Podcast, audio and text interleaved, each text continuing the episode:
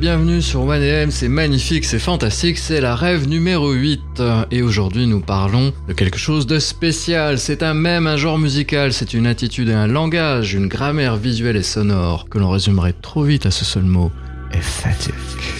Les kids de l'électro-rock ou la simpos des années 2010 avaient RAD, pour les underground du Moombaton c'était Legit, pour les amoureux de la Vaporwave c'est Aesthetic. Un terme non seulement pour dire de quelque chose qu'il est plaisant, mais un terme qui, quand il est utilisé, informe de son appartenance à un groupe, une certaine élite, un sérail de gens qui savent ce que les autres ignorent. Nous allons donc décortiquer au mieux ce genre musical, et il me fallait bien l'aide d'un cerveau supérieur pour entreprendre cette aventure, cette expédition vers des contrées étranges et lumineuses, situées non à la surface mais dans les fonds sous-marins. Bienvenue et merci déjà à Baptiste à qui je laisse le soin de se présenter. Oh là là, la grosse tête que j'ai pas. Euh, moi c'est Baptiste, mon pseudo c'est Mon Plaisir sur les internets. Je pratique la musique libre de droit euh, de manière assez euh, compulsive. Voilà, je produis beaucoup. Et j'ai produit euh, sur une chaîne YouTube une série de vidéos appelées Tout est bon dans le son sur les genres musicaux avec les mouvements sociaux un petit peu accolés à ces genres musicaux et une petite chronique qui a terminé aussi qui s'appelle Le verre d'oreille. Et je ne produis plus de contenu en tout cas sur ces chaînes-là, mais j'aime toujours parler de musique, ça fait toujours plaisir. Et merci de m'inviter. ah bah écoute, avec grand plaisir. Et moi, j'attends un retour du verre d'oreille. Ah, ça, eh, peut-être, peut-être. Ah, il y a, y a, quelques groupes qui me titillent encore euh, euh, l'intérieur du crâne, et c'est vrai que malgré euh, l'adieu euh, symbolique que j'ai fait, peut-être, on verra. Écoute, tu pourras toujours faire une émission comeback, expliquer des choses et dire ouais voilà. Voilà, tout à fait, tout à fait. Ça peut, il y a peut-être des choses à, à, étudier sur sur le sujet. Je pense même qu'une version podcast. Un, Mmh. Mmh. Sur une certaine radio peut-être Ça sent le tease, ça sent le tease à fond. Alors, euh, on va s'excuser aussi pour les auditeurs. Euh, la fenêtre est ouverte, il fait beau, il fait 28 degrés à peu près. Il fait chaud, il fait bon, ouais. Ouais, ouais. le soleil est magnifique, donc euh, voilà, ce sera un peu plus roots qu'à l'habitude. mais j'espère que vous partagerez avec nous la chaleur estivale. Ce qui est un peu contradictoire, ou pas, on va voir, par rapport au style de musique dont on parle. Vaporwave. Alors la Vaporwave, déjà, qu'est-ce que c'est Oh, c'est une question. Euh... c'est comme ça. Euh, la Vaporwave, alors ça, ça peut être plein de choses. Euh, bah effectivement, comme tu l'as introduit, c'est à la fois une esthétique, c'est à la fois un genre musical, c'est à la fois plus une attitude, c'est à la fois euh, plusieurs actes euh, politiques, parce que ça serait compliqué et même dangereux de réduire la vaporwave à, on va dire, une pratique anticapitaliste de la musique, de la production musicale en tout cas. Mais c'est plein de choses hyper intéressantes. Comment dire, la vaporwave, c'est, je pense, un mot fourre-tout, on va dire ça. On va dire. C'est euh, effectivement assez fourre-tout. On va voir qu'il va y avoir des, effectivement des sous-groupes. On pourrait peut-être parler des origines. Est-ce que tu as une idée de où ça vient? Qui l'a fait, comment, pourquoi? Alors, euh, tu vas, t'auras sans doute plus de, de bails que moi, mais euh, dans mes souvenirs, c'était euh, issu du mouvement C-punk, euh, qui, enfin, c'est une esthétique, c'est c'est une presque plus d'abord une esthétique vestimentaire, je dirais, avec des délires de, de vraiment de couleurs spécifiques. Mais je te laisse le soin de de, de, continuer là-dessus parce que c'est pas c'est pas un truc que je connais des masses le C-punk pour le coup. Alors laisse-moi euh, te raconter. J'ai été insupportable. Voilà, j'ai été insupportable. Je vais te raconter plein d'anecdotes. Oh le monstre qu'on vient de Plein plein d'anecdotes et j'ai aussi parlé de, de mes recherches. Le terme vaporwave, c'est un terme qui est dérivé de vaporware. Et le vaporware, c'était tous ces objets technologiques aux jeux vidéo qui étaient annoncés qui étaient en développement jusqu'à l'infini et qui ne sont jamais sortis. Le plus connu étant, enfin, pour moi, c'était euh, le StarCraft Ghost. Oh. Voilà. qui doit être un jeu mais dément. hey Sarge, what's with the ghost? You got me. Don't say much. They never do. Check this out. Hey, tough guy, what's with the loner crap? En regardant un peu ce qu'avait fait Adam Neely sur euh, la Vaporwave, il a fait référence à un gars qui est vachement intéressant qui s'appelle John Oswald, Mm -hmm. qui est un mec qui a fait euh, quasiment les premiers prototypes de Vaporwave. Il prenait des disques de pop, de reprise pop. euh, son, son morceau le plus connu, je crois que c'est les Pretenders qui sont repris par Dolly Parton, je crois. Et il s'amusait au fil du disque réellement à monter et descendre la vitesse. Il faisait un enregistrement de ça, il imprimait des copies.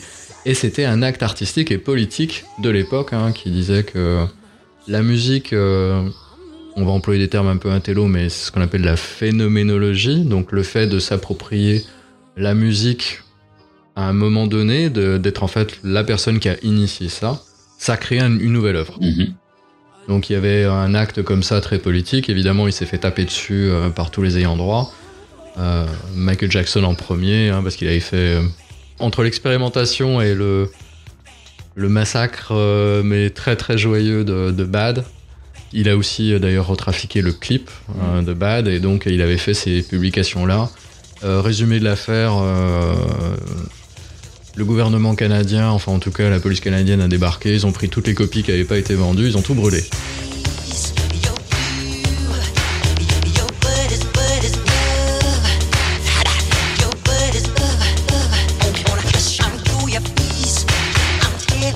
Et il y a eu évidemment, parce qu'on est à une époque où on adore sortir des trucs et tout, il y a eu des copies qui sont sorties sur internet et vous pouvez vous faire plaisir, hein, vous tapez John Oswald, Plunderphonics, parce que c'était ce terme qu'il a créé, euh, qui doit être le titre de son bouquin, je crois. hein. Oh, sans doute. Ouais. Et euh, où il explique un peu sa démarche artistique. Ça, c'est vraiment le proto, et effectivement, on a une idée de ça. Après, il y a un, un DJ des années 90 qui s'appelle euh, DJ Screw, et euh, ce mec, en fait, a inventé le style qui va être caractéristique de la Vaporwave, qui est ce qu'on appelle le chopped and screwed. Ce que fait euh, Screw, à l'époque, on est toujours avec des platines. Il va jouer en fait deux fois le même morceau, mais il va avoir un décalage à la noire. Il va euh, caler en fait euh, deux fois par exemple Notorious B.I.G. parce que c'est son morceau le plus connu, mais il va y avoir un léger décalage et il s'amuse à crossfader d'un côté et de l'autre. hein, donc euh, on a l'impression qu'il y a des échos ou qu'il y a un ralentissement en fait de la track alors que rien n'a changé réellement sur le truc. Il va aussi arrêter le morceau en plein milieu en utilisant l'effet de ralentissement des platines, en particulier les, celles de chez Technics qui avait un très très joli ralenti qui donne un très joli chut comme ça. Et euh, vous retrouvez ça aussi sur internet, hein, on, vous laissera, on vous laissera regarder. Mais ça va être une des caractéristiques musicales de la musique dont on parle aujourd'hui. Et j'avais un vague vague souvenir d'un gars qui s'appelait euh, Datachat, donc euh, D-A-T-A-S-H-A-T, qui est allemand, qui est aussi Dataset. Et ce gars-là avait fait une mixtape de film corporate Trop bien. et il avait fait une demi-heure à peu près de mixtape. Et c'était un pote qui me l'avait fait écouter à l'époque. Et euh, il m'avait dit Ouais, il faut que tu écoutes ça. C'est vraiment cool. D'ailleurs, merci beaucoup, euh, Luc. Ecoplan, euh, je vous le mettrai les liens aussi. Il fait de la très très belle musique. Il m'avait fait écouter ça en me disant Putain, c'est trop mortel et tout. Et je l'ai embêté il y a quelques jours en me disant Je suis sûr que tu m'as fait écouter une mixtape complètement barrée. Où c'était les vieux films corporate américains des années 80 et t'avais tout mélangé. Enfin, il me dit ouais, il m'a retrouvé le truc et ça s'appelle effectivement Business Funk. Donc c'est maintenant Dataset. Hein, et je vous mettrai le lien aussi et vous verrez que c'est un des premiers prototypes. Donc euh, John Oswald c'est 85 au plus tard. Euh, Dataset c'est 2006. Donc on a déjà des proto Vaporwave. Et on arrive enfin au C-Punk que tu as évoqué, qui est un mouvement assez particulier mais qui est vraiment euh, le mouvement le plus intéressant effectivement pour expliquer la vapeur. C'est une blague. hein. Ça démarre comme une blague sur internet, sur Twitter en particulier. C'est pour ça que le C-Punk ça s'écrit avec un hashtag. C'est euh, deux euh, tweetos, euh, non pas des tweetos, comment on dit les gens qui utilisent euh, Twitter? Bon, on peut le dire comme ça si tu utilises la langue de Hanouna. Ah bah non, non, je, je- personnes qui utilisent Twitter. des personnes qui utilisent Twitter, l'île government et euh, euh, je sais plus comment ça s'appelle, l'île internet sont en train de, déconner sur Twitter parce que l'île internet s'est réveillé, euh, je crois que c'est l'île internet, s'est réveillé un matin et euh, tweet euh, voilà j'ai fait un, rêve super chelou, j'étais un punk sur mon cuir au lieu d'avoir des pointes j'avais des coquillages, je suis un sea punk et tout machin. Comme ils avaient un cercle d'amis ou cercle de connaissances, il y a un gars qui voit ça qui s'appelle Alberto Redwine, qui est le fondateur de Coral Records. Lui voit ça, s'empare un petit peu de ça et crée un mouvement autour de ça. Et c'est lui qui va déterminer fortement l'esthétique, donc effectivement, ça va être les couleurs turquoise flashy dont tu parlais, etc. C'est très sous-marin, c'est très 90s, hein, c'est un truc de ouf. hein. Euh, on a une esthétique qui fait appel euh, au premier Photoshop. Ouais, à Écho le Dauphin. et, Ouais, ouais. ouais. Ouais, le dauphin est euh, ultimement, euh, enfin c'est le symbole ultime et Echo en particulier est le symbole ultime du, du C-punk.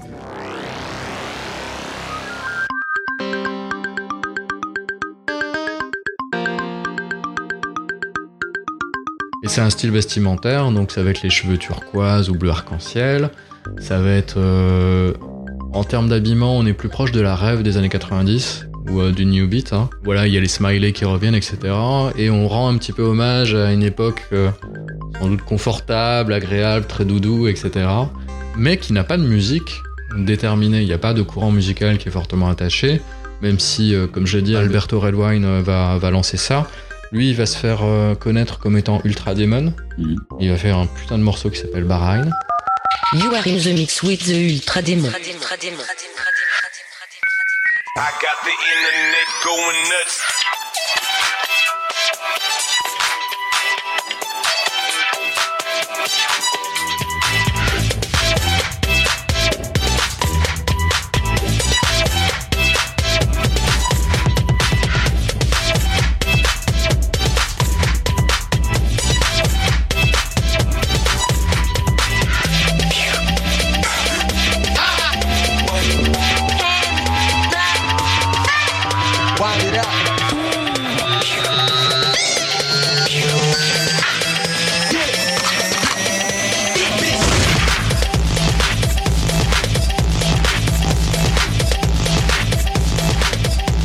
Après, euh, après, effectivement, ce qui va en fait euh, signer la mort du C-Punk, c'est qu'Alberto Redvine, euh, en même temps, dit ça c'est C-Punk, ça c'est pas C-Punk. Les gens commencent à en avoir fortement marre de, de ce côté un peu autoritaire, même si euh, il essayait sans doute de garder une cohérence euh, par rapport à son mouvement. N'est pas Anna Wintour qui veut. hein. Voilà. Et euh, tous les gens qui ne se reconnaissent plus dans le C-Punk vont se transférer tout doucement vers la Vapor, qui, euh, elle, va avoir des marqueurs plus forts. Mais euh, difficile de voir la différence entre C-Punk et Vaporwave, si ce n'est une question de date. Hein. Mhm. C-Punk, on est plus 2010-2011, et euh, Vapor, ben, on est 2010 jusqu'à 2016 à peu près. Mais on marche à peu près avec les mêmes codes. hein. Les codes vestimentaires sont les mêmes. Il y a ce terme euh, esthétique, hein, donc euh, esthétique, euh, qui est beaucoup beaucoup utilisé effectivement, hein, qui est un terme langagier, qui est un marqueur fort de, de la vapor. On l'utilise simplement pour faire genre c'est génial. Voilà. hein. Mhm. Comme je disais tout à l'heure, rad, c'est le terme des, des electro girls, electro boys. Euh, legit, c'était plus les, les, les bourrins underground du Moonbaton, voilà, euh, que, que moi j'ai beaucoup vécu par la peine.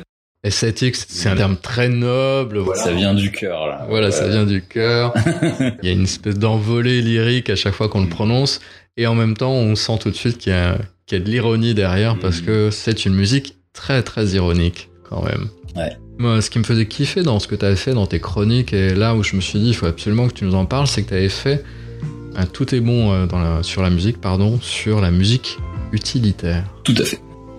Et on a de la musique utilitaire parce que c'est une des bases de la Vaporwave. Mhm. Tout à fait. Alors, Euh, tu veux que je présente la musique utilitaire? Ah oui, carrément. Alors, ah, ouf. Alors, la musique utilitaire, c'est c'est pas un genre musical, hein. euh, c'est plutôt un méta-genre. Euh, où en gros c'est c'est un genre qui définit une fonction, une utilité à la musique. Donc d'où le terme musique utilitaire.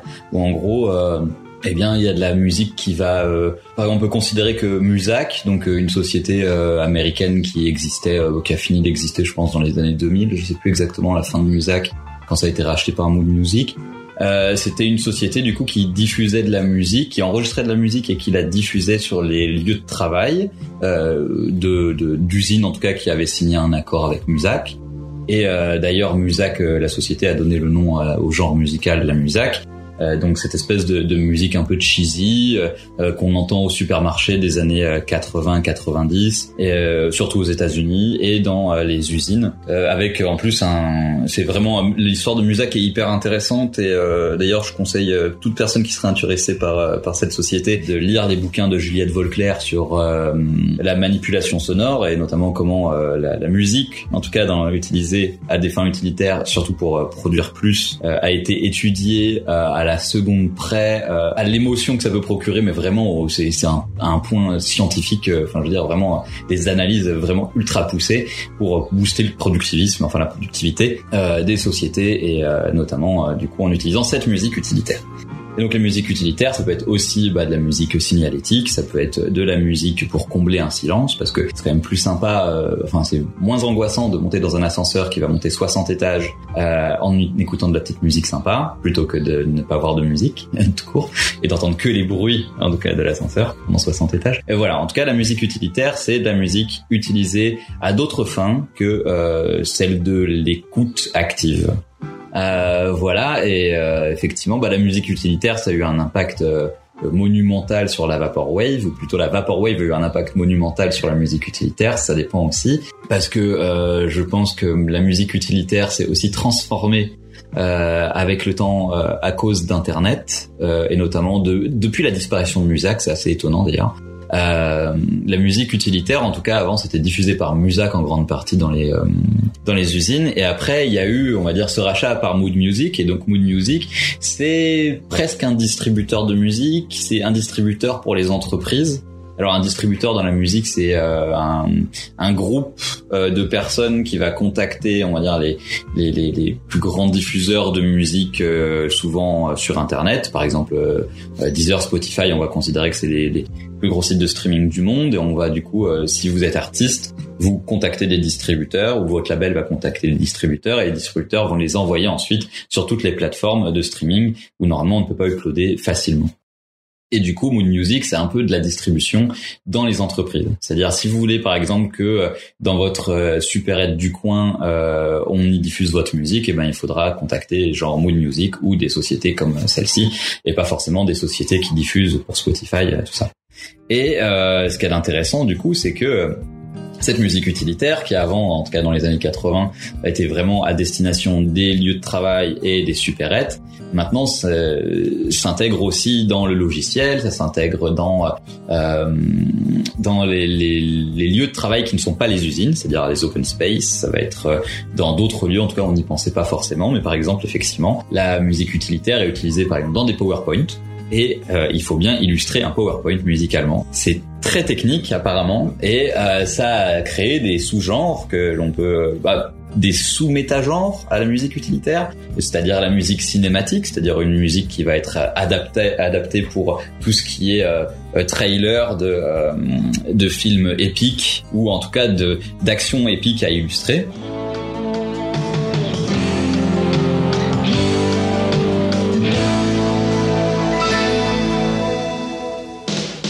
Pense pour moi le, le plus intéressant des, des, des, sous-genres de musique utilitaire, c'est le corporate. Le corporate est vraiment très intéressant.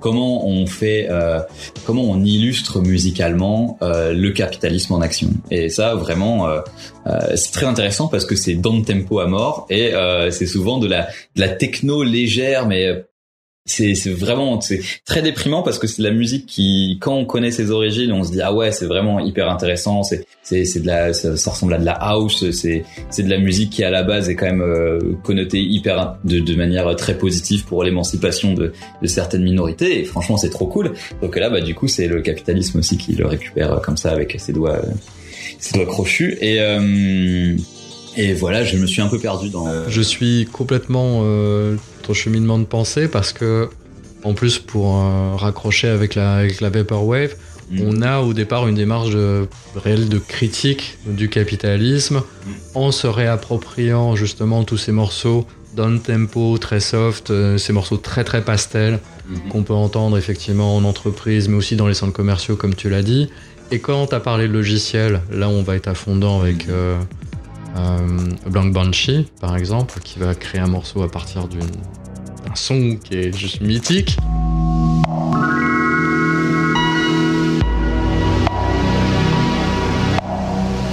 Voilà. Pour toutes personnes qui ont connu Internet dans les années 90, on va dire euh, 90-2000. 95 même plus, plus précisément. Voilà. Moi personnellement, je ne connaissais pas ce son, mais euh, mais après quand on l'entend une fois, après on peut plus l'oublier quoi. Ah, c'est vrai ouais. qu'il est assez euh, assez génial. Et en ralentissant encore, donc en utilisant toutes ces méthodes musicales, toutes ces techniques musicales, et en ralentissant encore plus jusqu'à l'absurde, parce qu'il y a un côté absurde en fait dans le ralenti. -hmm. ils en viennent justement à la rendre ironique, c'est-à-dire qui irait écouter à la base Mhm. une musique qui est déjà est censée vous distraire, mais pas être trop marquante, parce que dans l'idée c'est que le produit doit être mis en avant. Donc elle ne doit- la musique ne doit pas prendre la place du produit, donc euh, il y a une idée de, de rester très très discrète, etc. Et quand on écoute réellement le... Mais la musique a été étudiée pour ne pas être accro- euh, accrocheuse. Ouais. Vraiment, à la base, c'est des standards euh, qui sont utilisés par Musac. Par contre, ils ont enlevé tout ce qui pouvait accrocher l'oreille. Ils ont enlevé tous les leads euh, des morceaux, des morceaux à cordes.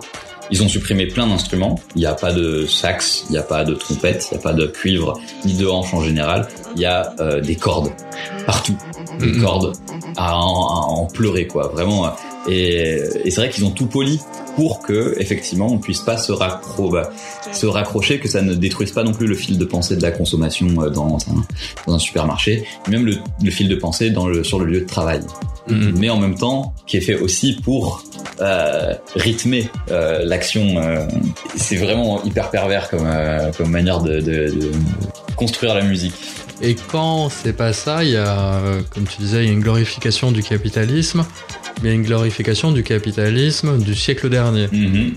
On laisse un petit peu ce qui peut se faire maintenant, on verra qu'il y a des nouveaux genres qui eux sont un peu différents, mais on va glorifier plutôt les gros synthés très lourds, très vintage, avec ces, ces batteries euh, très 80s, euh, où euh, effectivement il faut voir les films corporate, où en général c'est des gars qui viennent vous montrer des nouveaux sites, des nouvelles localisations pour leur entreprise, en disant Ah, monsieur Smith, regarde machin, et vous avez le super film, vous avez tout le monde en costard qui est en train de mater un écran avec euh, un survol d'hélicoptère au-dessus d'un machin, et vous dit Eh là, il y aura le golf et machin, etc., avec une musique très très tonitruante. Et ça aussi ralentit, ça prend une dimension qui justement est totalement différente. Mhm. Euh, le truc étant qu'en plus, il garde les paroles jusqu'à les rendre incompréhensibles, mais il les garde. Mhm. Voilà, et donc euh, l'oreille doit se réadapter à un nouveau truc qui est fais attention à ce que dit ce gars et ça n'a aucun sens. Mm. C'est ça qui est, qui est vraiment marrant, donc on va retrouver effectivement des éléments de pub, des annonces, comme on l'a dit, des, des bruits qui sont spécifiques à l'informatique. Et euh, ma deuxième pensée, c'est que c'est quand même une glorification de l'outil informatique, mais euh, puissance 2000, quoi. Oui, alors sur plein de hum, sur plein d'aspects en plus parce qu'il y a de base une réutilisation des samples. euh, par exemple, le sample euh, c'est sûr, il fait pleurer, euh, il fait pleurer toute une génération, ça c'est sûr. Euh, le, ou les même les, les samples des premiers euh, Mac ou même des, des premiers PC. euh, ou en tout cas ceux qui sont le plus démocratisés, c'est clair que bah, d'un coup les réutiliser dans le cadre de la musique, c'est surprenant, ou même le logo PlayStation ou des trucs qui annonçaient effectivement un, un, un avenir euh, incroyable. Euh, voilà, enfin vraiment, il y avait un truc de cette technologie ne s'arrêtera jamais et vous n'êtes qu'aux prémices de cette technologie. Sauf que bah en fait, euh, on se souvient surtout des prémices de la technologie et pas forcément de la suite de la technologie. Et surtout, en fait, et pour moi, c'est là que la Vaporwave est hyper intéressante et offre un basculement vraiment dans euh, les pratiques musicales. C'est euh, j'allais dire la glorification d'Audacity. Je pense que la Vaporwave euh, peut remercier Audacity à mort hein, et devrait vraiment contribuer à ce logiciel parce que au final, la Vaporwave c'est sans doute un des courants musicaux qui a eu le, boom le plus explosif en termes de production musicale parce que il est fait essentiellement avec des outils euh, cheapos, vraiment à mort. Et c'est ça qui en fait un truc assez merveilleux. Le fait que effectivement euh, on puisse utiliser un logiciel comme Audacity ou euh, même après, bon, on peut utiliser Reaper ou d'autres sites, euh, enfin d'autres logiciels plus spécialisés. Mais même Audacity, par exemple, c'est un des seuls euh, logiciels à supporter le plugin Paul Stretch. Et, et Paul Stretch, euh, c'est un outil parfait pour faire un des sous-genres euh, de la, de la Vaporwave, c'est l'océan grunge.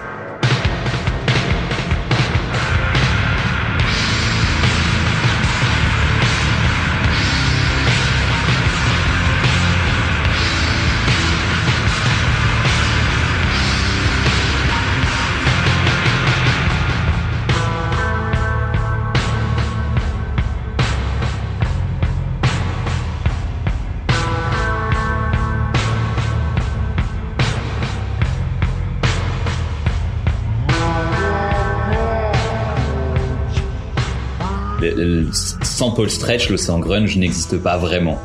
Et Paul Stretch, ben c'est un plugin que Audacity seulement peut être utilisé, ben, on peut l'utiliser que sur Audacity. Audacity il peut se retrouver sur tout type d'ordinateur, sous euh, toute configuration, et forcément, ben, bah, c'est plus facile. C'est euh, pour moi, c'est l'avènement de, ce logiciel-là, euh, la Vaporwave. C'est vraiment l'utilisation de pratique des des des, des éditeurs audio pour tous. Tout, enfin, je veux dire c'est tellement simple de faire un morceau de Vaporwave et c'est ça qui le rend génial le, truc c'est que tout morceau qu'on peut écouter c'est comme la règle 34 d'internet c'est tout morceau que t'écoutes a forcément un remix Vaporwave. C'est euh, simple. Enfin je veux dire c'est ou s'il n'existe pas bon bah vas-y quoi. C'est euh, ouvre Audacity. C'est c'est ton boulot.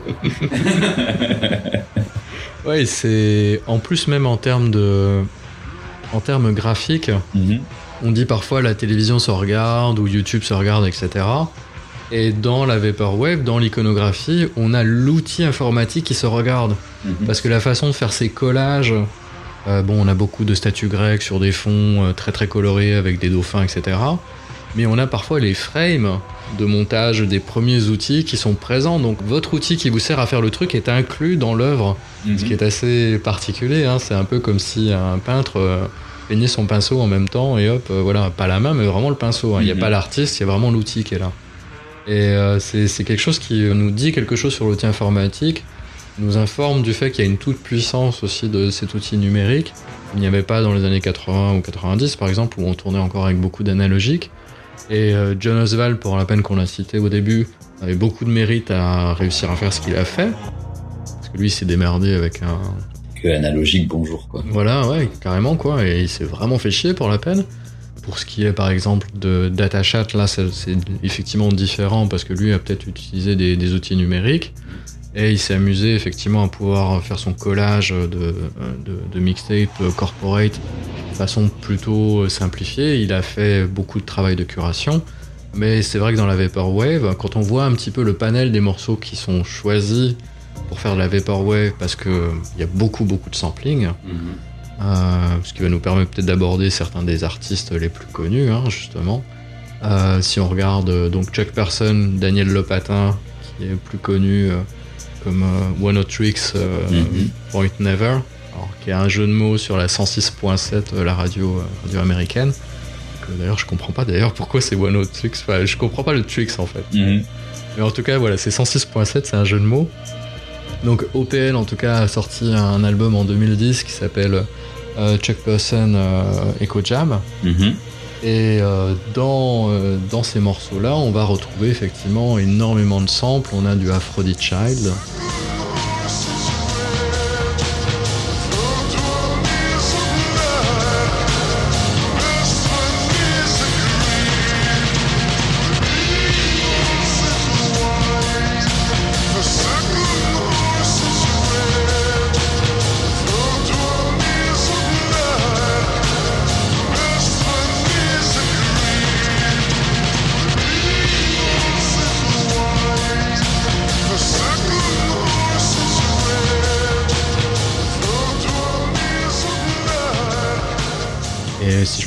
Je crois que c'est lui qui a fait aussi un, le remix de Toto. Peut-être. Africa, hein. c'est ça. Hein. Il a fait Aphrodite Child, il a repris, euh, il a appelé ça Track Horsemen, mais c'est les Four Horsemen d'Aphrodite Child.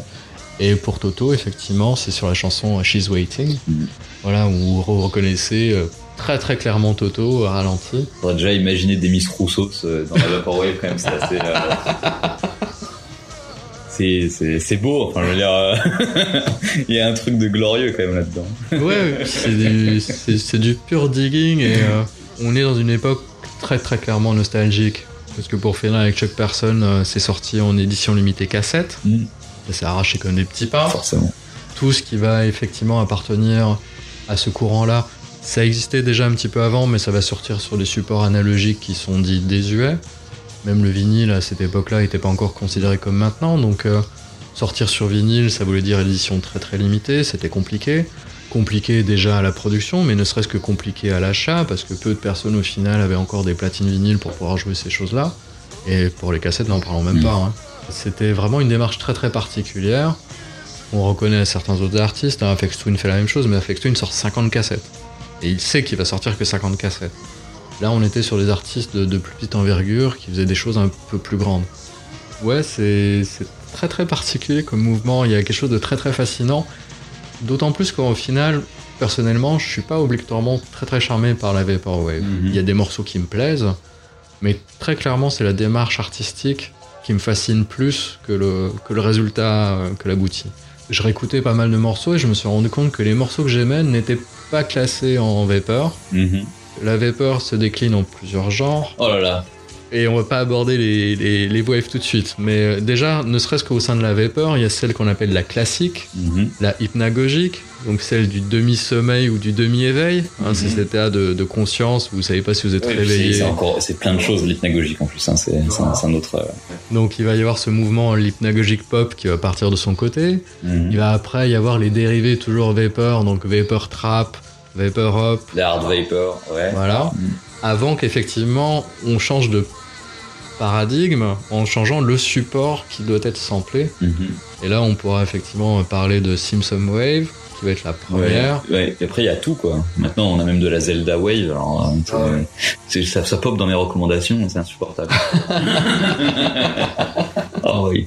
Non, c'est- C'est c'est un fourre-tout, c'est devenu. Enfin, c'est pas un fourre-tout, mais c'est. euh, Moi, je trouve ça excellent, hein, concrètement. Enfin, je veux dire que ça, ça a éclaté en, en 5000 noms euh, possibles. Enfin, il suffit de regarder. euh, c'est drôle, mais allez sur Bandcamp euh, sur un, un, enfin, un album de Vaporwave, tapez Vaporwave dans les tags de Bandcamp. Allez ensuite voir les tags de cet album pour voir. Et là, c'est parti. C'est un, un genre qui est tellement ironique sur lui-même que euh, tout tout ce qui est post vaporwave, il y a du post post post post post vaporwave. Si vous tapez même 90 fois post avant vaporwave, vous pouvez tomber sur un album. Il y a forcément, et c'est pareil pour euh, Ocean Grunge, pour tous les genres euh, euh, dérivés ou la, la vapor trap ou euh, ou ces toute la, la je sais pas si la witch trap c'est c'est la La Witch Trap et toute la, la Witch House, etc., ça se situe juste après le C-Punk, Oui, pour moi, en termes de Mm. chronologie. C'est un peu c'est un peu les cousins euh, éloignés de la vaporwave enfin je sais pas trop mais enfin pour moi ça ça raccord parce que c'est encore des histoires de samples et euh, Et c'est c'est des histoires de samples, c'est des histoires de, de, dé- définition claire, en fait, de la musique. mhm. Lang Banshee au démarrage, et je m'en rappelle très bien parce que je chroniquais à cette époque pour le C-Punk, c'était marqué C-Punk et Witch House. Mhm. Et en Witch House, t'avais aussi euh, Black Ceiling, qui avait aussi euh, le tag Grime qui lui était, Mhm. qui lui était attribué. Et t'avais beaucoup, beaucoup de choses comme ça. Et en fait, beaucoup de gens à la base n'utilisaient que le, que le tag C-Punk parce qu'ils savaient très bien que c'était porteur. Donc il y avait quand même une, une démarche qui n'était pas artistique, mais qui était purement euh, promotionnelle de la part des artistes Mhm. afin de se faire inclure dans des groupes comme ça. Et à l'époque où SoundCloud avait encore ses groupes, il fallait les chercher non pas dans Vaporwave, mais il fallait les chercher dans effectivement C-Punk à la base. Mm. Après, il y a eu le, le schisme hein, qui s'est fait très très rapidement. Quelqu'un a déclaré euh, la C-Punk c'est mort, c'est la Vaporwave. Après, quelqu'un a fait l'ironie de Vapor- Vaporwave is dead. Et puis en fait, euh, voilà, bon, renaissance de la Vaporwave. Enfin bon, voilà. Mais clairement, ouais, il y a, il y a cette ironie déjà dans, dans l'idée de dire c'est un post post post post genre. Il y a aussi une ironie dans le détournement, bon là qui est un peu plus facile, mais des noms qui vont être utilisés, des artistes qui sont euh, clairement illisibles pour beaucoup, en tout Mhm. cas quand on n'a pas fait de japonais. Ça, il faudra qu'on en reparle hein, par Ouais. contre hein. vraiment ouais. Mhm. Comme ça, de façon plus simple, euh, là j'en ai euh, quelques-uns sur les yeux parce que là ça fait partie de certains de mes artistes préférés. On a Miley Cyrus, Mhm. hein, par exemple, ah oui oui euh, qui, est, voilà, qui a fait un de mes morceaux favoris.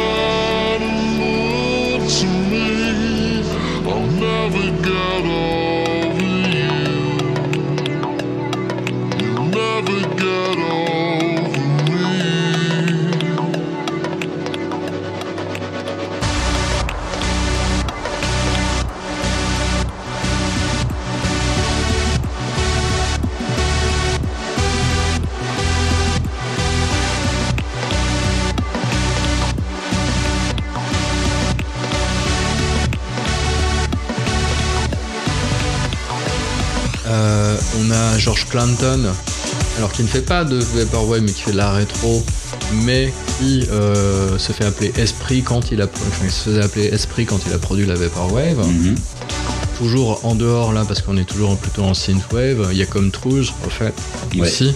Mais tous et toutes ces personnes-là sont issues justement du mouvement Vaporwave. Ils ont repris certains des codes, ça soit sur les pochettes, ça soit clairement dans l'utilisation de certains instruments, dans, dans le fait que ce soit détuné. Donc euh, détuné, on a des changements, on a des variations de l'harmonie qui paraissent être des, des erreurs en fait de manipulation de l'instrument, Hein, des ralentis, des, des choses Ou comme du ça. hardware, quoi. Enfin, du, euh, comme si c'était un vinyle qui tournait ou une, vieille cassette. euh. Et l'e- l'effet de détérioration comme ça, bon, est un élément euh, qui appartient à ces, à ces genres musicaux que sont la C-Punk et la Vaporwave, très clairement. Mm. Bien avant tout ce qui va être lo-fi. Ouais.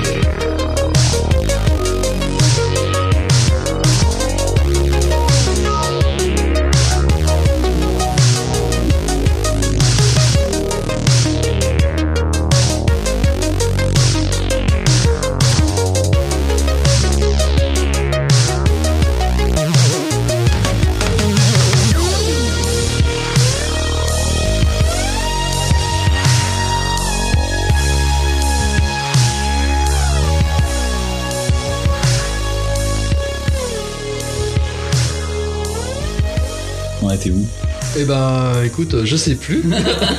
je ne sais plus. Voilà. des, euh, euh, oui, des sous-genres, des genres, mais après, bah, du coup, les artistes. Ouais, les éléments ironiques. Je sais pas. Euh, Est-ce qu'on parle des, euh, des albums, euh, on va dire. euh, Oh bah oui, je pense qu'on va parler un peu de Floral Shop. ouais, Floral Shop, faut, bah, on peut pas tourner autour de Macintosh plus trop longtemps, quoi. C'est l'artiste qu'on cite systématiquement. Voilà, mais c'est Vectroid, quoi. Enfin, c'est. Euh, la plus citée, effectivement, en Vaporwave.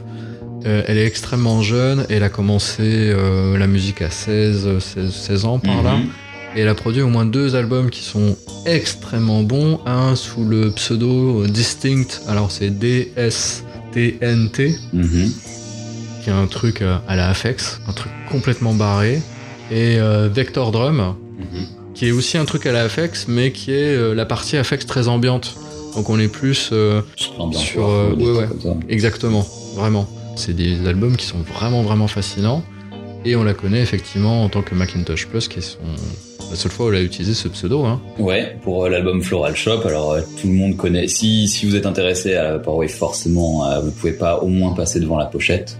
Euh, si vous connaissez pas les morceaux, vous connaissez la pochette, c'est sûr. Parce que là, on a un peu les, on a une bonne partie des bases de ce qu'est l'esthétique Vaporwave en termes de symbolique. Et même après, ben, de toute façon, dans euh, la Vaporwave qu'on connaît, euh, enfin tout ce qui est euh, mix de 3 heures de Vaporwave, c'est essentiellement basé sur les mêmes principes de production que cet album-là. Pour, moi, personnellement, Floral Shop, j'ai mis, je pense, une dizaine d'écoutes avant d'apprécier l'écoute. Par contre, maintenant, effectivement, j'adore l'écouter. Enfin, je trouve qu'il y a vraiment un, truc hyper désespérant dans cet album. Euh, Enfin, moi, il me donne clairement euh, de, très mauvais feeling, mais euh, mais c'est un très bon album. C'est comme comme Lost in Stock de, Toto, qui a un truc de ce- cet album est merveilleux, mais il me donne vraiment de, très mauvaises pensées, très déprimantes. Et cet album, il est assez incroyable. D'ailleurs. C'est de cet album-là, en tout cas, j'ai repéré une espèce de comportement toxique de communauté quand même euh, vraiment fort, euh, notamment vis-à-vis de Diana Ross euh, et des Suprêmes, parce que on va dire le morceau le plus connu de, de Floral Shop, euh, c'est 420, et du coup qui est euh, It's Your Move de, de Ouais. Diana Ross. Tout à fait, ouais. Euh, et c'est euh, bah, un morceau. Enfin, si vous allez voir l'original euh, sur YouTube, lisez les commentaires, c'est assez intense quand même. Hein. Alors effectivement, Diana Ross aussi, je crois que, ou en tout cas, le, le ou la manager des Suprêmes avait euh, posté, euh, je crois, euh, des, des commentaires en disant c'est la seule et unique, seul et unique morceau, machin chose, c'est discutable. Mais après, c'est aussi discutable les, commentaires et le, enfin, la- dire le, le comportement et le- les messages que peuvent balancer les fanatiques de, de 420 de Macintosh plus. Euh, peu, parfois, c'est un peu grinçant, quoi. On, c'est pas moi qui dirais sur la propriété intellectuelle. Hein, euh, ça, c'est clair que euh, je suis pro euh, pro vaporwave de ce côté-là, mais par contre, euh, soyez gentils, s'il vous plaît. Ouais, parce que ça fait partie un peu de ces, ces bizarreries artistiques qui, qui génèrent une sorte de radicalité alors qu'il n'y a pas matière. hein. Il n'y a clairement pas matière à être radical là-dessus. Oui, oui, oui. C'est, il y a pas de terrain. Enfin, il y a un terrain à défendre peut-être, mais où il y a des idées, en tout cas politiques, à à, à appuyer, peut-être à transformer, effectivement. Et c'est pour ça que la, la vaporwave, pour moi, elle, me fascine en termes d'appropriation euh, musicale. euh, euh, clairement, c'est récupérer la musique des élites pour en faire euh, notre tambouille à nous.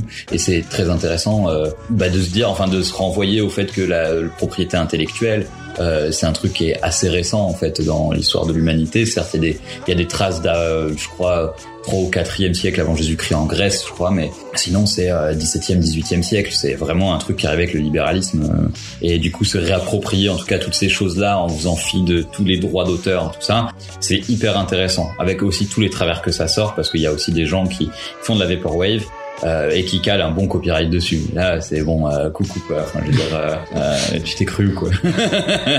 la dissonance là, euh, elle, est, folle quoi. Enfin, dire, euh, tu tu chopes le boulot de quelqu'un, bon bah assume quoi. Enfin, mais bon, n'est pas négatif Land qui veut non plus. Voilà quoi, c'est un peu, c'est un peu, c'est un peu rageant.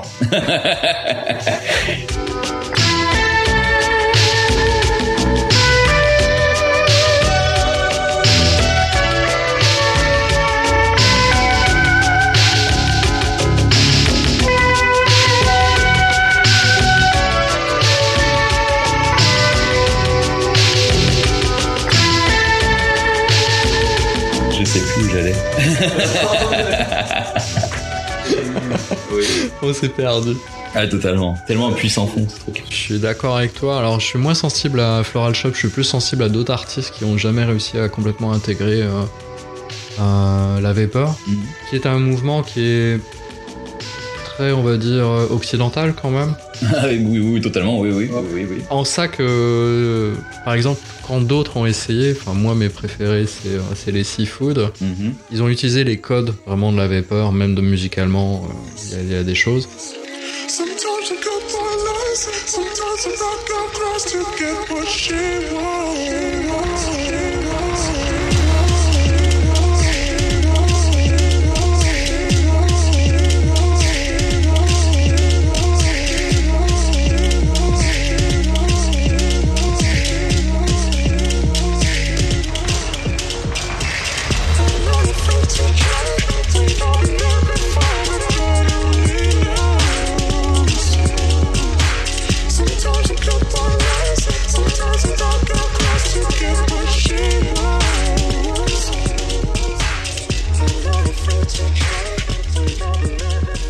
Et euh, c'est un morceau qui est absolument magnifique, qui, rend un petit peu hommage, c'est des Sud-Africains, Mhm. donc ils rendent un peu hommage à leur culture, ils ont réutilisé ça en l'intégrant justement dans, dans une construction qui est assez proche effectivement de ce qu'on voudrait en vapor. euh, par le ralentissement des voix. Après, il y a des choses qui sont un peu plus proches de la trappe. Il y a une musique qui est un peu métisse entre la trappe et d'autres courants musicaux Mhm. électroniques. Sincèrement, j'étais fan de chez fan de ce qu'ils ont, de ce qu'ils ont fait, mais ils n'auraient jamais réussi à s'intégrer dans la vapor. Mhm. Et je crois que peu de gens doivent savoir qu'ils existent, à part effectivement les curateurs de chez ça. Bandcamp. Merci la, la curation Bandcamp, merci quand même. hein. Les articles sur le euh, de- du, du tuteur Bandcamp, enfin je veux dire là, oh là là, c'est vraiment c'est euh, voilà, s'il y a un feed euh, Twitter, euh, enfin je veux dire un fil Twitter à suivre sur euh, sur la musique, euh, celui de Bandcamp, il, il est dans le top 5 à fond quoi. Ah ouais. ouais. ouais. c'est incroyable. On va en revenir à ça, hein, de toute façon, ça va être, euh, il va y avoir des sites qui vont porter cette musique-là. Mm.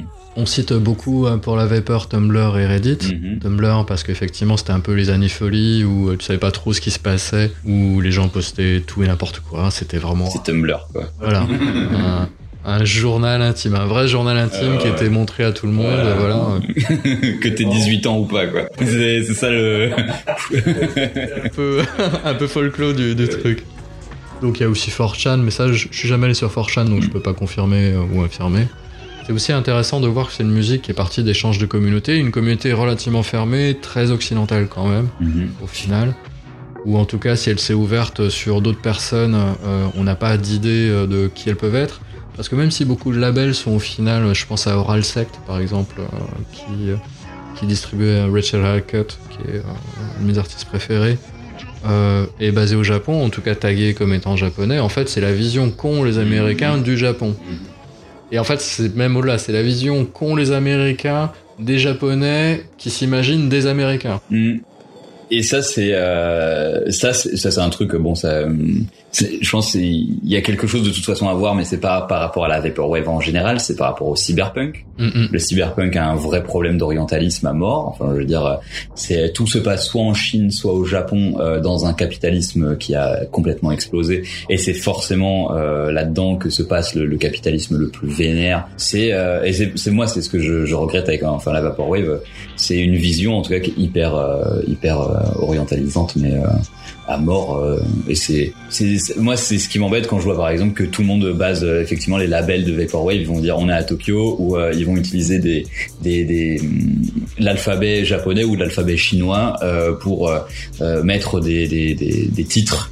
C'est effectivement c'est ça peut sembler euh, ça peut sembler drôle comme ça mais en fait ça l'est pas quoi. Enfin je veux dire euh, effectivement il y a des gens bah ils viennent de ce- ces pays-là et euh, juste bah non. Même pour revenir à l'album de, de Ramona euh, Xavier, donc Macintosh Plus, tu disais plein plein de lettres, 420, etc. Euh, Donc euh, plein plein de lettres, 420, plein plein de lettres. En fait, c'est Lisa Frank, 420, Computering, je crois. le- ouais oui un truc comme ça. Un truc comme ça, voilà. Et ça n'a, le titre n'a aucun sens. C'est-à-dire que traduit, le titre n'a aucun sens. À part peut-être pour, pour Ramona. Ça a du sens pour Google Trad c'est tout quoi. Voilà, C'est- clairement. Ouais.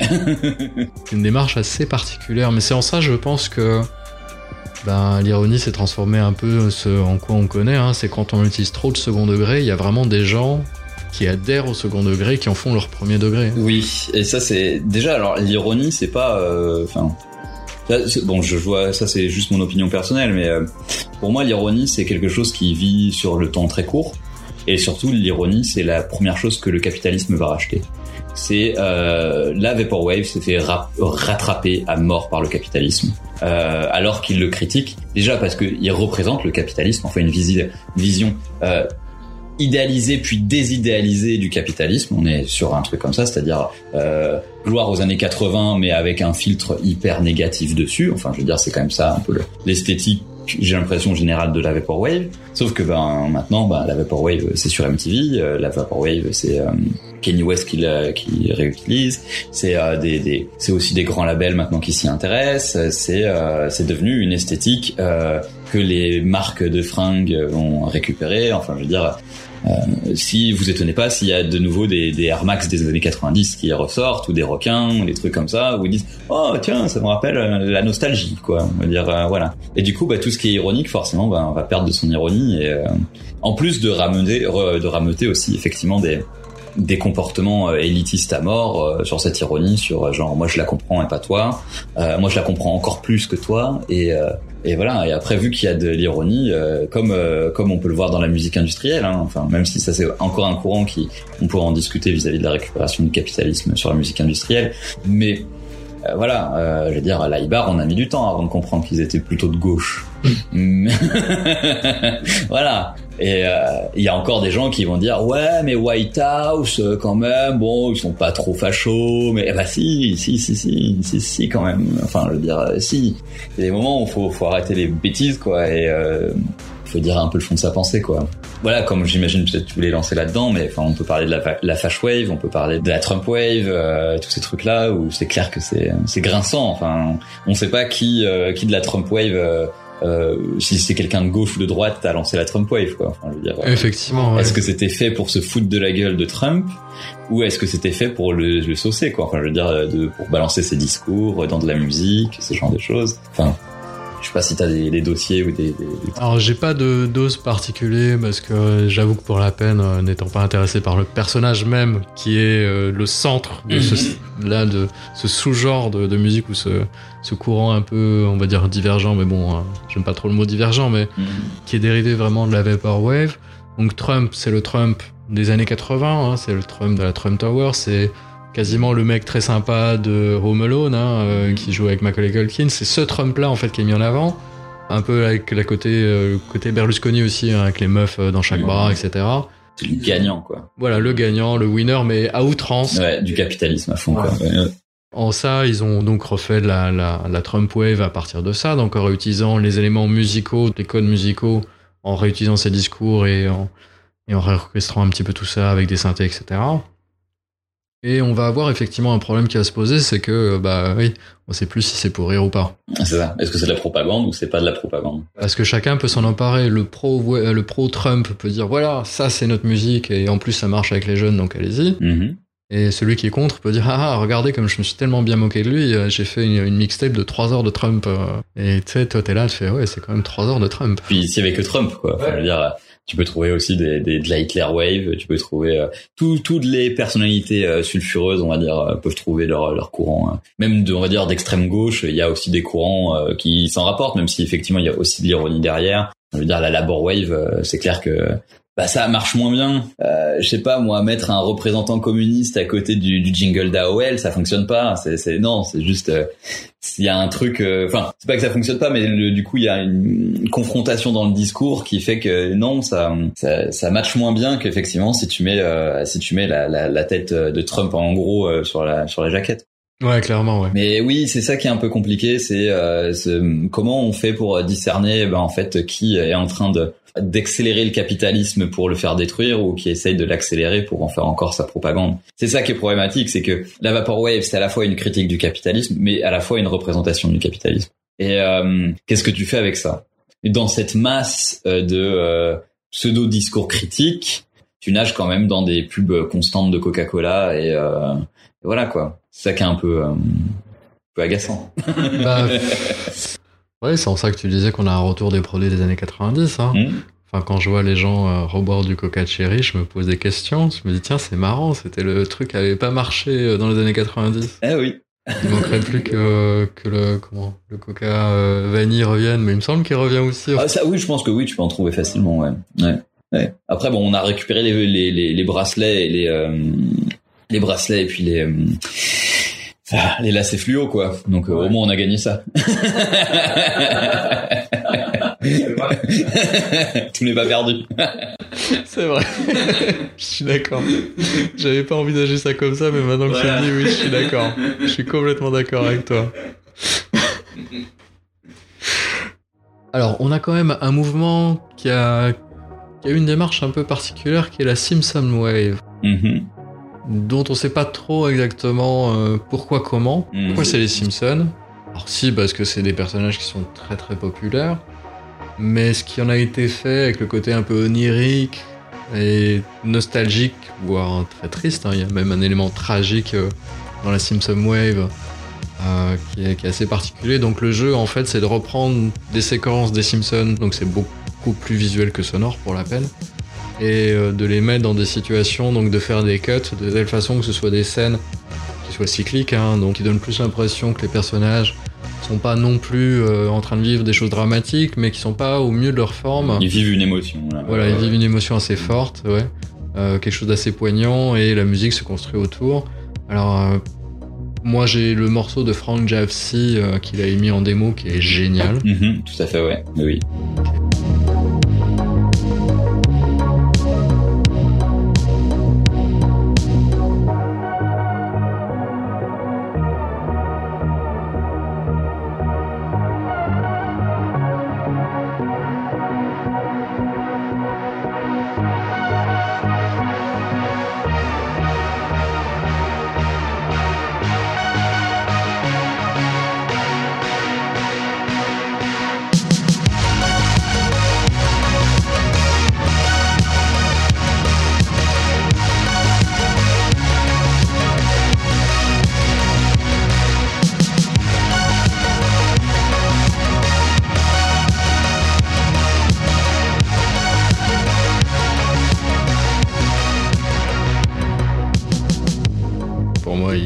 Super ce morceau. Après, je sais pas, j'en ai écouté un petit peu, deux trois autres qui sont vraiment vraiment sympas effectivement. C'est peut-être une des choses qui m'a le plus plu au final dans la Vapor, c'est la Simpson Wave. Moi, ce que, enfin, je, euh, je trouve ça vraiment intéressant, hein, Simpson Wave, parce que c'est un, c'est un condensé d'internet en fait. C'est, Ouais. euh, c'est un, un, un GIF qui tourne en boucle, euh, sachant que les GIFs, euh, notamment bah, sur euh, sur sur les réseaux sociaux, on va les utiliser pour euh, en tant que marqueur d'émotion. Bah, la forme du discours, en tout cas, c'est c'est c'est utilisé pour appuyer une émotion. Et le truc, c'est que du coup, en plus de ça, mettre de la vaporwave, qui est euh, un, un élément nostalgique, Mhm. je veux dire, c'est la vaporwave, c'est son émotion. Si on devait catégoriser les, les genres musicaux par émotion, ça serait très rigolo. Ça.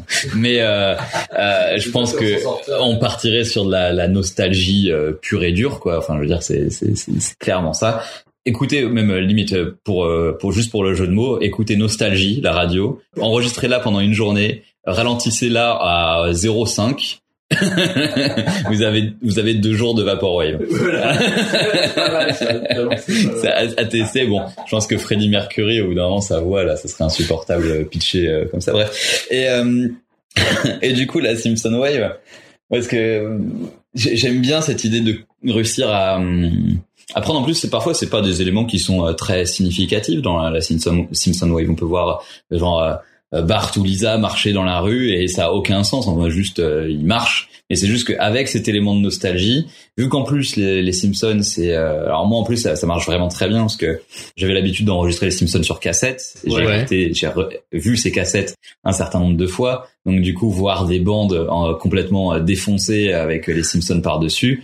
Ah, donc toi, ça t'a super bien Ah parlé. bah moi l'image euh, l'image euh, Simpson Wave oui ça m'a tout de suite je me suis dit ah ouais ça c'est c'est quand j'ai 15 ans et que je suis en train de de, de re-regarder pour la 70e fois cette cassette des Simpsons t'écoutes un mix de, de de Simpson Wave enfin tu la regardes. Ce mix eh ben c'est c'est la même type de bande qui est en train de se flinguer à force de d'avoir ce gif qui tourne en boucle et en boucle et en boucle et c'est intéressant aussi de voir ça avec euh, peut-être d'autres produits enfin effectivement là le, je disais Zelda Wave et tout c'est un peu enfin c'est après c'est des remixes de Zelda et tout euh, version lofi euh, hip hop mais euh, ça marche aussi parce que la lofi hip hop c'est un peu nostalgique aussi mais ça c'est encore un autre sujet mais euh, Non, mais ça, ça réutilise les codes. Hein. Ça, le- pour moi, la lo-fi, elle a une base euh, qui est un peu plus concrète. Elle peut revendiquer des bases hip-hop fortes. On cite toujours euh, J. Dilla, Nujabes. Euh, une approche, non pas ce que ce coup-ci, euh, une orientalisation trop forte, hein, donc une vue des Américains par exemple de l'Orient, mais au contraire, là c'est plus euh, les Japonais qui s'imaginent l'Occident et euh, qui viennent, qui ont agrégé le hip-hop depuis les années 70 et qui en refont quelque chose, mais en gardant, en essayant de faire un métissage vraiment fort, gardant leurs éléments culturels et en utilisant un peu tout ce que les Américains ont pu proposer en termes de rythmique, etc. Quoi. Et euh, bon, dans le lo-fi, il y a effectivement le, le, le futur usé, enfin le, ou le passé qui est redigué, etc. Donc on va user volontairement euh, les cassettes, réutiliser des technologies et des techniques qui, pour la peine, elles, sont vraiment lo-fi. mhm. Je pense que c'est en ça que ça se détache un peu plus de, de la vapeur. Ouais et puis surtout il y a pas d'ironie en fait Clairement, c'est ouais. euh, c'est Mm. surtout ça, c'est que la- la- la- le hip-hop lofi comme on l'entend à l'heure actuelle, enfin sur les radios euh, lofi qu'il y a sur YouTube et tout, c'est quand même un, on se moque de personne quoi. Mm, C'est plus du tribute que euh, que de l'ironie. On va pas se moquer de, de Diana Ross, on va pas se moquer de euh, de toutes ces personnes qui ont fait de la musique dans les années 80 euh, et qui ont été remixées dans la vaporwave parce que genre c'est des suppôts du capitalisme. Alors que, mm. pas vrai, c'est aussi euh, des gens qui ont vécu dans ce moment-là et c'était la mode et donc il fallait bien manger donc il fallait faire un petit peu à la mode aussi quoi. Ouais. Et, euh, et du coup bah Lofi il y a quand même un truc qui est vachement moins euh, euh, moi qui m'agace moins en tout cas même si ça m'agace parce que j'en entends partout et que c'est la mode mais ça c'est parce que je suis euh, sans doute un, un jeune con réfractaire Euh, mais euh, mais je trouve quand même que c'est c'est pas que c'est plus sain mais il y a un truc quand même qui est moins dans moins dans la blague et euh, ouais ouais c'est euh, je sais pas c'est plus rassurant je trouve euh, de, comme comme truc je sais pas ça me rassure plus que la vaporwave là-dedans Moi, je suis, je suis plus rassuré aussi par le lo-fi, mais dans le sens où, euh, comme on disait tout à l'heure, il y a le, il y a le côté très facile de faire de la vapeur, hein, qui Mhm. consiste à avoir euh, un logiciel euh, éditeur d'édition de son, et puis bon, euh, avec le plugin qu'il faut, et puis hop, c'est fait. Mhm. Euh, pour les plus avancés, euh, ils seront peut-être passés euh, sur, sur Ableton, par exemple. Il y a des moments, je me suis dit, tiens, lui est plutôt chez Ableton plutôt Mhm. que chez, chez l'autre. Je reconnais le VST qui est utilisé. Dans le lo-fi, ce que j'aime, c'est que dans l'idée, alors il y a quand même quelque chose d'un, on va dire, d'un, d'un peu de du capitalisme. Mhm. C'est qu'il faut quand même posséder la technologie. Oui. Parce que pour la peine, du vrai lo-fi se fait avec des technologies désuètes, mais il faut les avoir. Et elles coûtent cher, hein, parce qu'il y a des gens qui investissent dessus et qui les revendent cher. C'est vraiment pas donné. Hein. Et ouais. Pour euh, rechercher des enregistreurs cassettes. Mm, mm. Voilà. Si vous réussissez à trouver un, un duplicateur cassette, genre euh, franchement, s'il est pas cher, c'est une acquisition à faire. Hein, euh, et puis vous me contactez ensuite. Je cherche un duplicateur cassette. Voilà, l'annonce est passée. Mais je peux te prêter le mien. Euh, non mais tu peux en, en, en graver 4 ou 5 en même temps. Ah oui, non, Voilà. Ouais, c'est plus ça. voilà, je démarre une industrie. La cassette. Ouais. Non, c'est clair. C'est ça qui est, qui est à la fois, euh, c'est ça qui est génial avec la, la vaporwave, c'est que ça a donné en tout cas des, des idées aux gens. Euh, Moi, je trouve ça vraiment, c'est enfin c'est le même quoi. Enfin, euh, c'est un d'un coup euh, vous dites ah, j'ai envie de participer à ce truc-là, c'est rigolo, euh, c'est fun quoi. Et euh, avec euh, tout son lot de pratiques qu'on peut euh, bah, partager et aussi euh, bah, chavirer euh, même en, en termes de, de, de, de messages politiques. Enfin voilà, moi j'ai fait de la vaporwave, euh, j'ai euh, j'ai comme un con aussi euh, utilisé des, des alphabets japonais, des trucs comme ça. Maintenant bon, je les ai supprimés parce que je me suis dit bon vas-y. hein. Ah, t'as viré ton album? Non, j'ai pas viré mon album, j'ai renommé les pistes. C'est tout. Mais toutes celles où je me disais oh non, ça c'est c'est pas nécessaire en fait, ça sert à rien. Euh, je veux dire, je veux critiquer le capitalisme, je veux pas critiquer la vision euh, du, du, du, du de l'Asie de l'Est capitaliste dans un futur euh, qui n'aura qui n'existera pas. Je veux dire, c'est complètement euh, voilà. Juste non, euh, critique ton capitalisme, il est déjà en face de toi. Pas besoin de critiquer le, le capitalisme fantasmé. Enfin, c'est ça qui est euh, un peu agaçant, mais qui à côté de ça, bah, a ouvert aussi, euh, à mon avis, à plein de gens des possibilités de produire de la musique qui, euh, euh, bah, ça leur était peut-être pas venu à l'esprit à ce moment-là, quoi. Et ça, c'est cool. Enfin, comme euh, tout même peut euh, provoquer chez quelqu'un l'ouverture de Paint et euh, mettre euh, une police impact sur une image et puis euh, et dire ah, ça y est, j'ai fait mon même, quoi. Voilà, peut-être que c'est du réchauffé, peut-être que quelqu'un l'a déjà fait, peut-être que c'était plus drôle avant, mais tu l'as fait quand même. Et euh, ça, c'est quand même déjà euh, comme euh, comme acte, euh, c'est vachement cool, quoi. Ouais, je suis d'accord avec toi. Ce que j'aime aussi beaucoup dans la vapor, mais que j'appréciais déjà dans, dans le C-Punk, c'est que c'est aussi un mouvement qui est très transgenre. Mhm. Euh, je parlais d'Alberto, parce que moi je l'ai connu comme étant Alberto, mais il est devenu Chelsea. Mhm. Et euh, il y a aussi cette idée de transformation aussi au travers de la musique, transformation des, de, de certains codes et une réappropriation de un peu de, de son univers, mais pour, pour être plus comme nous on voudrait être, plutôt que de se conformer à une réalité. Et c'est- aussi en ça que ça se rattrape au dernier moment, tu Mhm. vois. Tu fais une critique du capitalisme et bon, tu finis par te faire attraper par ta propre ironie. Au final, tu veux dire, voilà, j'aurais voulu que le monde soit plutôt comme ça, parce qu'il y a- il y a aussi ça dans l'ironie. C'est l'idée de j'aurais vraiment aimé que ce soit ça, mais je me fous de votre gueule parce que vous voyez bien que c'est pas ça. hein. Mhm. L'ironie marche que parce qu'on est confronté à la réalité au final. Mm. Et je trouve qu'il y a, il y a quelque chose comme ça de, de, de la sublimation aussi qui arrive à enfin se réaliser à la fin, qui, qui fait que j'apprécie quand même vachement ce mouvement qui a été. Bon, même si effectivement on a parlé de la Fash Wave et puis de, de la Trump Wave, il y a, si on écarte ces mouvements-là qui sont clairement des mouvements parasites, mais qui en tout cas sont venus se nourrir vraiment sur ce qu'était la vapeur, euh, je trouve qu'il y avait une idée qui était quand même vachement, vachement intéressante. Et le fait aussi de- d'entretenir la confusion, donc avec ces jeux de mots sur les. un George, George Clinton à la place de George Clinton, par exemple. Je crois qu'il y avait un. Voilà. Tu vois, tu. Ah non, c'est c'est pas George Clinton, je veux dire, c'est George Clinton. voilà. ouais, comme tout. Et ouais, ouais, ou euh, sais, des artistes comme Netscape, par Mhm. exemple, que je trouve trop, trop cool, voilà. Je trouvais que justement, c'est c'est cette petite maladresse volontaire rapportait quelque chose à ce mouvement qui était un indicateur fort de d'une envie de se transformer, de se sublimer, d'être quelqu'un d'autre, ou en tout cas de. Pas quelqu'un d'autre, mais d'être plutôt soi, quoi. Mais Mhm. voilà. En jouant justement sur ce côté-là, ah, tu t'es tu t'es un petit peu trompé, tu pensais trouver ça et t'as trouvé autre chose, quoi. Oui, c'est en ça que je je te dis que je suis pas sensible à la musique, Mhm. obligatoirement. Même si, euh, voilà, Blank Banshee, il y a quand même beaucoup de morceaux que j'aime. Ah, Blanc Banshee, c'est Blanc Banshee. Hein. Ça Voilà, reste, euh, voilà. c'est- Les, les, les deux premiers albums, pour moi, ils resteront. euh, c'est ça, ça, ça m'a le cerveau, quoi. Ah, euh, moi, j'ai j'ai un gros crush ben, sur, euh, sur le zéro. Mm.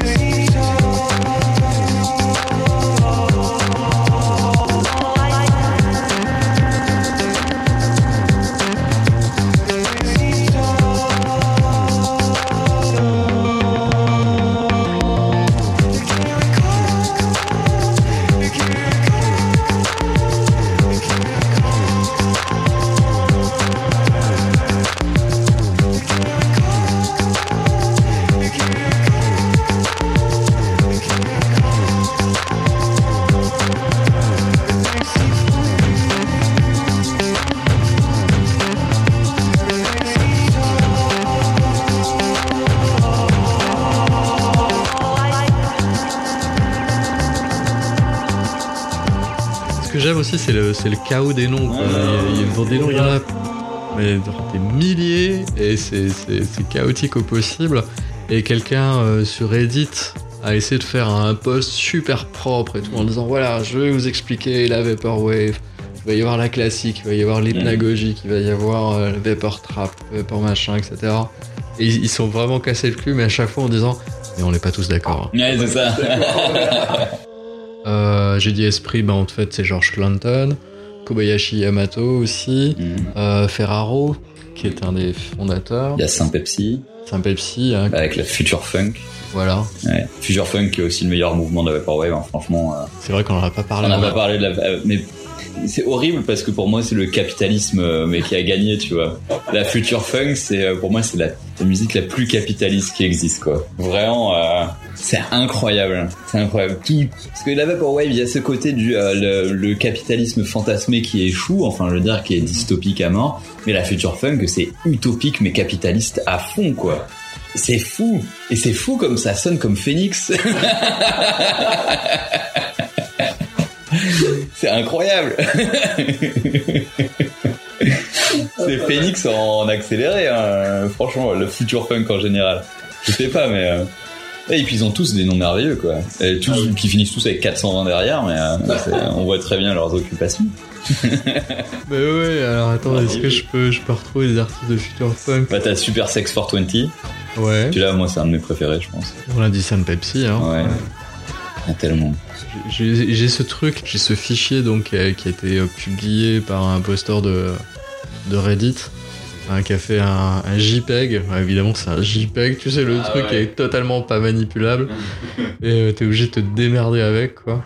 Alors en Future Funk, Sun Pepsi, Mike Tenney, Lancaster mais underscore, Bah, Young, Young, euh, Lo, ah euh, Young Bae, Young Bae, voilà, ouais, ouais. Young Bae. qu'il est classé Avec tout le- Avec tous les gifs de Sailor Moon là. Merci d'ailleurs pour ça, parce que euh, ça, ça manquait aussi vie. Ah oui, par contre la Vapor, elle est pour vous si vous adorez Les animés. Ah ouais, clairement, ouais. ouais. Euh, Ranma, Sailor Moon. euh, Enfin, plus Sailor Moon d'ailleurs, parce que je crois que c'est Sailor Mercure hein, qu'on voit sur une des pochettes. Oui, oui, oui, oui, oui. Derrière le, le rideau, c'est ça, je crois. ouais, ouais. Euh, ouais, j'étais fasciné euh, par, par ce qu'ils arrivaient à faire par contre des vidéos. Les gars qui ont bossé sur les vidéos, franchement, ils sont forts. ils- Il y a des trucs, euh, ça m'a bluffé, mais tellement bluffé. Ne serait-ce que le travail de compilation. Alors, je repense au, C-Punk, Mhm. la façon dont les gens ont réussi à compiler tant d'éléments et à arriver à placer tant d'éléments en même temps sur l'écran et à en faire quelque chose de complètement fou. Pour moi, c'est là, le- ça a été le, le must artistique Mhm. pendant un sacré moment. quoi. Et euh, dans la Vapor, on retrouve, on retrouve effectivement ça parce que c'est les mêmes codes, hein, mais euh, Non, mais ouais, ouais, ça a bien fonctionné. Hein. C'est euh, c'est devenu une telle, euh, telle, je sais pas, il y a une puissance de marque à la Vaporwave de ouf, quoi. C'est vraiment incroyable. Et ce qu'il faut peut-être dire aussi, c'est que la Vaporwave, c'est pas des, des morceaux très longs en règle générale. Ça peut arriver qu'on ait des morceaux à 5 à 6 minutes. Mhm. La plupart du temps, c'est du 1 minute 30. Et c'est surtout fait pour être vu en même temps qu'on l'entend. Il faut avoir le clip sous les yeux. C'est là où vraiment ça fonctionne de façon très Ouais. propre. On comprend le côté un peu hypnotique, cyclique. euh, Avec le gif, quoi. Voilà, Ah ouais. ouais, ouais, ouais. C'est clair. Il y a un boulot de playlist euh, énorme aussi, enfin de plein d'utilisateurs et d'utilisatrices. C'est assez, c'est assez fou. Ce qui me botte le plus, je pense, c'est euh, l'idée que euh, d'une musique utilitaire, euh, on en fait une musique à écoute active. mm, mm. C'est-à-dire que toutes ces musiques qui, euh, euh, enfin, on peut remonter à Satie hein, là-dedans, dans la musique utilitaire vraiment, qui faisait de la musique qui ne devait pas être écoutée, mais euh, plutôt euh, euh, entendue euh, vraiment euh, avec une conversation par-dessus, quelque chose comme ça. Là, eh ben au contraire, on enlève toutes les conversations et on prend cette musique-là et on la met en avant. On en dit, c'est un courant musical, c'est une musique légitime, c'est euh, quelque chose qui existe et qui euh, mérite aussi d'être écouté. Enfin, il y en a plein qui font ça par ironie, j'imagine, et qui s'en foutent et qui se disent c'est de la musique toute nulle, je vais en faire un remix Vaporwave. Et sauf que ben d'un coup, euh, bah, cette musique euh, qui à la base était vraiment une musique de fond devient une musique au-delà quoi. On, vraiment, je sais pas comment on peut dire le contraire d'une musique de fond. Mise en avant. Voilà, une, une musique d'avant. Euh, et euh, comment dire? Et ouais, et je pense que cette, euh, cet engouement pour la Vaporwave, ça a permis aussi à plein de choses de réémerger. Notamment déjà les compilations Musac, euh, les compilations Klimart, toutes les compilations qui ont permis en fait la, la, la Vaporwave aussi euh, comme comme matière première, et aussi du coup toute la musique utilitaire d'avant aussi, toute la musique easy listening, euh, tout ce qui est crime jazz, tout ce qui est euh, musique d'ambiance, en tout cas euh, c'est clairement a pris un bon coup euh, de, de, de projecteur grâce à la Vaporwave. Je pense qu'il y a des il y a des choses vraiment excellentes qui sont nées de, de ce truc-là et effectivement alors la- moi ça me fait un peu ça me fait un peu marrer c'est la le hip hop lofi. Euh, je trouve qu'effectivement bah euh, on a euh, ce, ce hip hop là Jay Dilla, on a Nujabes et compagnie. Sauf que bah celui qu'on a maintenant, il est en train de se transformer en musique utilitaire lui aussi quoi. Ouais. Et ça, euh, c'est vraiment, euh, c'est vraiment intéressant. C'est que vraiment, on est, on est parti de, de ces, ces trucs-là. Quand même, la- enfin, la, je dis pas que le, le- la hip-hop, euh, l'office est facile à faire. Pas non plus hyper compliqué, mais euh, c'est, c'est, il y a quand même un, un art là-dedans. hein, clairement, Euh, on réussit pas tout le temps à faire de la Non, non, hip-hop clairement. mais euh, du coup, c'est devenu un truc bah, qu'on voit partout maintenant. Il y a clairement, enfin c'est dans le nom des radios, c'est radio, radio d'études et c'est juste des, de la hip-hop lofi pour t'accompagner dans tes révisions entre guillemets quoi, ou en tout cas t'accompagner dans un dans une activité répétitive ou une activité où tu dois te concentrer et, euh, et voilà et du coup c'est de la musique qui ne sort pas non plus euh, spécialement euh, et qui est là pour euh, en tâche de fond en fait. Et on le voit partout, enfin dans- sur YouTube, euh, n'importe quelle euh, personne qui fait des, des chroniques, en tout cas, euh, je pense que 50% c'est de la, la lofi qui passe derrière euh, en musique de fond, quoi. Mm. C'est euh, soit il y a rien, soit il y a de la lofi, soit il y a un truc parce que c'est la personne elle parle de musique. voilà. Alors moi personnellement, c'est vrai que je trouve ça un peu dommage. Je pense qu'il y a moyen de diversifier euh, les, les musiques de fond en règle générale. Mais euh, mais ouais, c'est un truc qui, qui qui se répond bizarrement avec la vaporwave. Je trouve euh, le fait que d'un coup euh, cette musique-là, elle était faite pour être écoutée de manière active et après euh, la, la Lofi qui pas un descendant direct hein, de, la, de la Vaporwave, mais bon, euh, c'est une direction où la Vaporwave est allée et a donné la hip-hop Lofi, en tout cas a permis euh, avec d'autres genres à faire émerger ce truc-là. C'est quand même rigolo que ça devienne ensuite une musique de fond. C'est- mais c'est une super analyse, j'aurais vraiment vraiment pas pensé, Bah. tu vois. Ah ouais, c'est euh, c'est vachement intéressant. Je réalise qu'effectivement, c'est une musique qui est, qui est utilisée maintenant euh, comme étant une musique qui n'est pas faite pour être écoutée, ouais. Non, c'est une musique utilitaire. Ah ouais. C'est devenu une musique utilitaire. Si vous êtes un peu plus curieux, je vous mettrai donc euh, l'Ultra Guide qui a été fait euh, par ce passionné de Vaporwave euh, qui a partagé beaucoup plus qu'un JPEG, mais ça, c'est entre nous. Mais si vous êtes donc fan ou vous voulez être fan de Mediafired, voilà, ça, je trouve ça génial le nom. À la place de Mediafire, le mec il a fait Mediafired. Ah oui, oh non mais c'est génial. Tu vois, ça tout de suite, je fais oh putain, mais t'es tellement ouf, quoi, t'es tellement fort. Fallait y penser. Alors, Midnight Television, Casino Gardens, Eyeliner, euh, Nmesh. Franchement, Nmesh, c'est Ah, génial. Là, j'ai j'ai découvert vraiment. Franchement, il y a des purs morceaux dedans. Euh, Vice, euh, Astérix, R, et puis plein de kanji ou de katakana, allez savoir. VHS Logo, Surfing, Shima 33, Ayao Yamenoko, euh, Yameneko, pardon, on en a déjà parlé, Disquette Romance, Cheap Jewelry, Editor. En tout cas, euh, voilà, plein plein de noms qui font rêver, plein plein de noms qui nous évoquent un futur brillant qui ne s'est pas produit. On vous remercie encore. Euh, un petit coucou à Justin qui est au Japon encore, je crois, et qui sera encore au Japon euh, au moment où ce podcast sortira. Grosse bise à toi, grosse bise à tout le monde. Merci mille fois Baptiste. Eh, merci de m'avoir invité. Ah bah écoute, c'était avec grand, grand, grand plaisir. Nous on se dit à bientôt. Sortez beaucoup, sortez couverts, écoutez beaucoup de musique.